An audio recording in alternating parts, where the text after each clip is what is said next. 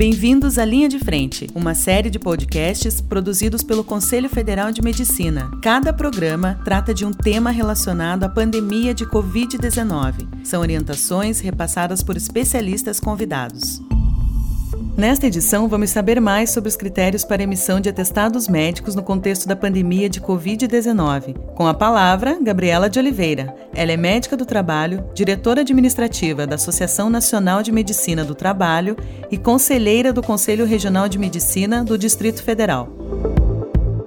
Antes de entrar no tema principal, precisamos relembrar inicialmente a conceituação do termo atestado médico, que, segundo Souza Lima, resume-se na declaração pura e simples, por escrito, de um fato médico e suas consequências. A finalidade do atestado é sintetizar de forma objetiva o que resultou do exame feito em um paciente, sugerindo um estado de sanidade ou um estado mórbido, anterior ou atual, para fins de licença, dispensa ou justificativa de faltas ao serviço e, por tal motivo, recomenda-se anotar a finalidade no documento. Agora, falando de atestado médico em tempos de pandemia por SARS-CoV-2, é importante mencionar inicialmente a Portaria 454 de 20 de março de 2020, pois essa portaria, além de declarar em todo o território nacional o estado de transmissão comunitária do novo coronavírus, ela menciona em seu artigo 2 que para contenção da transmissibilidade da COVID-19 deverá ser adotada como medida não farmacológica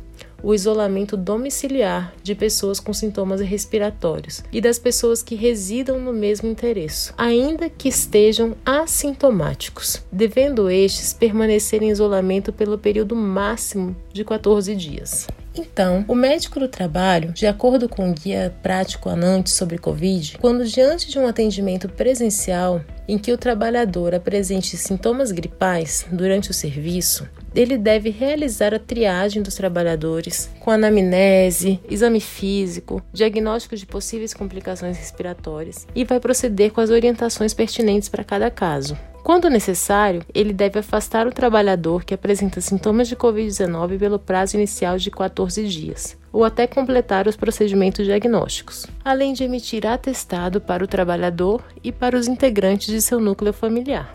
Ou seja, os contatos domiciliares de pacientes com síndrome gripal confirmada também deverão realizar o isolamento domiciliar por 14 dias. Este documento deve ser emitido com CID 10 Z20.9 que significa contato com doença transmissível não especificada. De acordo com as diretrizes para diagnóstico e tratamento da Covid-19 do Ministério da Saúde, deverá fornecer atestado mesmo para as pessoas do domicílio que não estiverem presentes na consulta da pessoa com sintomas. A pessoa sintomática deve informar o nome completo das demais pessoas que residam no mesmo endereço, assinando o termo de declaração. A prescrição médica de isolamento deverá ser acompanhada de termo de consentimento livre esclarecido e termo de declaração, contendo a relação das pessoas que residam ou trabalham no mesmo endereço, nos termos do anexo da Portaria 454. No preenchimento do documento, é muito importante estar atento ao CID utilizado. Os códigos recomendados são o J11, quando diante de síndrome gripal inespecífica, e o CID específico para infecção por coronavírus são o 07.1, que é infecção pelo novo coronavírus, e o 07.2, que é o diagnóstico clínico ou epidemiológico quando a confirmação laboratorial é inconclusiva ou não está disponível. Nos casos em que hajam também a classificação por CIAP, pode-se utilizar o CIAP-2 R74, infecção aguda de aparelho respiratório superior. A gente fala agora de afastamento do trabalho e homologação de testados médicos. Relembrando, a Portaria 454, de 20 de março de 2020, ela dispôs que para a contenção da transmissibilidade do SARS-CoV-2, deverá ser adotada como medida não farmacológica o isolamento domiciliar da pessoa com sintomas respiratórios e das pessoas que residam no mesmo endereço, ainda que essas pessoas estejam assintomáticas, devendo permanecer em isolamento por um período máximo de 14 dias.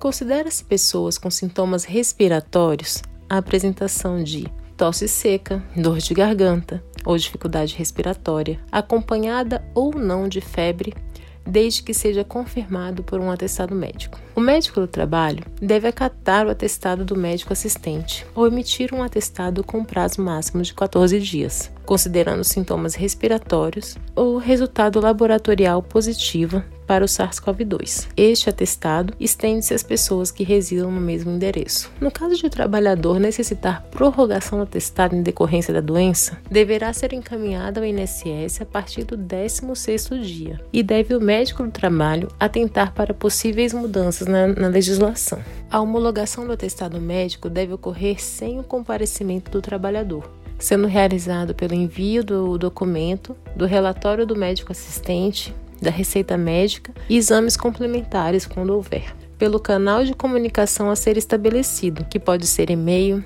sistema interno de gestão ou por meio de ofício SEI quando se tratar de serviço público, sempre resguardando o sigilo e a confidencialidade das informações do trabalhador. O médico do trabalho, ao avaliar o retorno do trabalhador, ele deve estar atento às recomendações da Organização Mundial de Saúde, que sugere que os pacientes sejam liberados do isolamento somente após terem dois testes negativos com pelo menos 24 horas de intervalo entre eles e esteja clinicamente recuperado.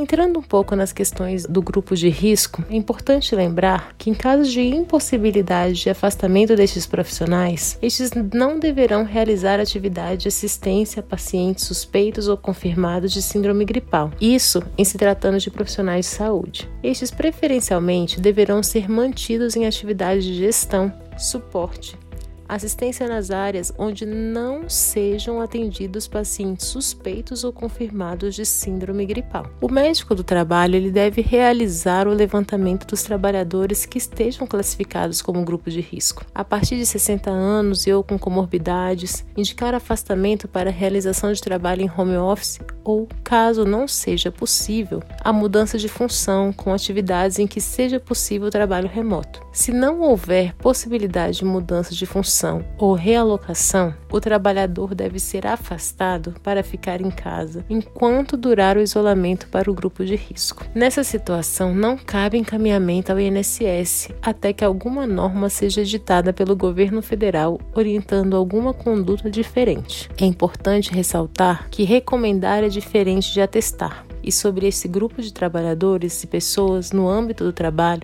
não deve ser emitido atestado pelo médico do trabalho. Esse assunto deve ser resolvido por medida administrativa pelo RH da empresa. Para finalizar, é importante lembrar no capítulo 3 do Código de Ética Médica, em seu artigo 11, é mencionado que é vedado ao médico receitar atestar ou emitir laudos de forma secreta ou ilegível sem a devida identificação de seu número de registro no Conselho Regional de Medicina de sua jurisdição, bem como assinar em branco folhas de receituários, atestados, laudos ou qualquer outros documentos médicos. O atestado médico é um documento que tem fé pública ele prova e comprova. Ele é um documento que pode ser utilizado inclusive para fins estatísticos. Conhecer a correta emissão de um, deste documento, a forma correta de preenchimento e a maneira de ser emitido é de extrema importância para a sociedade. Espero que este podcast seja útil e seja muito bem aproveitado. Você acabou de acompanhar a exposição de Gabriela de Oliveira. Ela é médica do trabalho e diretora administrativa da Associação Nacional de Medicina do Trabalho. Em sua participação, tratou dos critérios para emissão de atestados médicos no contexto da pandemia de Covid-19. Para ouvir outros podcasts produzidos pelo CFM com foco no combate à pandemia, acesse a página do Conselho na internet. O endereço é portal.cfm.org.br. Conselho Federal de Medicina. Defendendo princípios, aperfeiçoando práticas.